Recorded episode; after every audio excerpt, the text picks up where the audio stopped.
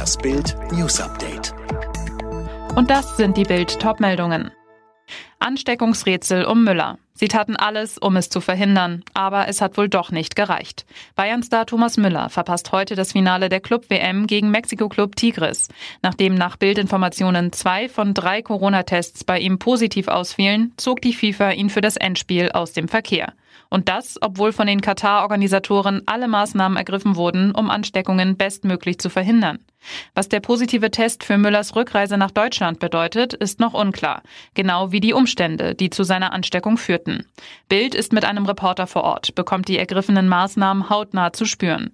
Doch so engmaschig das Sicherheitsnetz zu sein schien, das Virus hat anscheinend doch einen Weg hindurch gefunden. Nach aktuellem Stand hat Müller keinen Teamkollegen angesteckt. Alle Tests außer seinem waren negativ. Der Angreifer wurde bereits vom Bayern-Team isoliert und hält sich in einem anderen Hotel auf.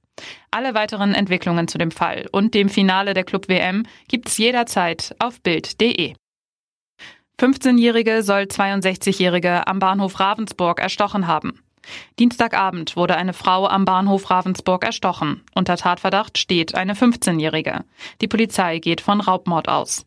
Nach Auswertung von Überwachungsaufnahmen im Bahnhofsbereich und durch den Hinweis eines Jugendsachbearbeiters der Polizei habe sich der Verdacht gegen die deutsche Jugendliche am Mittwoch erhärtet, teilten Polizei und Staatsanwaltschaft am Donnerstag mit. Das Mädchen aus dem Landkreis Ravensburg wurde Mittwochnachmittag vorläufig festgenommen. Die Jugendliche hatte es demnach offensichtlich auf die Handtasche ihres Opfers abgesehen. Mit einem Messer verletzte die Täterin die 62-Jährige im Halsbereich. Trotz sofort eingeleiteter Reanimationsmaßnahmen durch Polizeibeamte starb das Opfer innerhalb kurzer Zeit.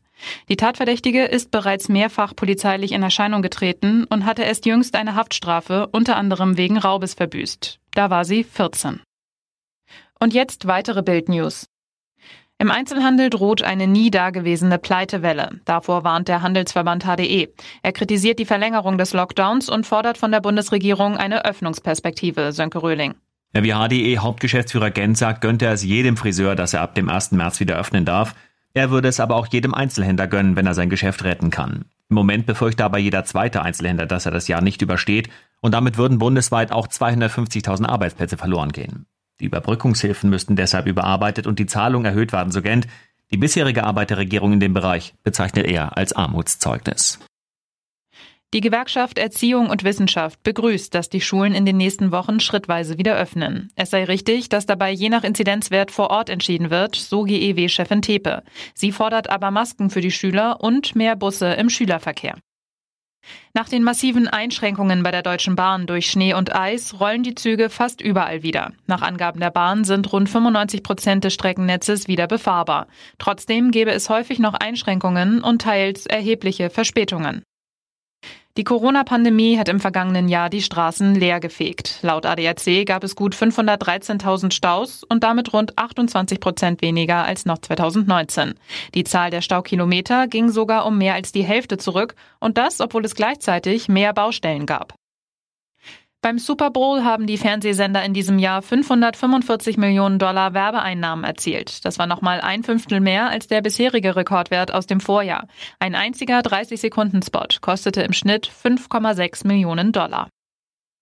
Alle weiteren News und die neuesten Entwicklungen zu den Top-Themen gibt's jetzt und rund um die Uhr online auf Bild.de. Übrigens, Bild hat einen Skill, der täglich das Neueste vom FC Bayern München sendet. Direkt gesprochen von den Bayern-Reportern. Sag jetzt einfach, Alexa, öffne den Bayern-Buddy.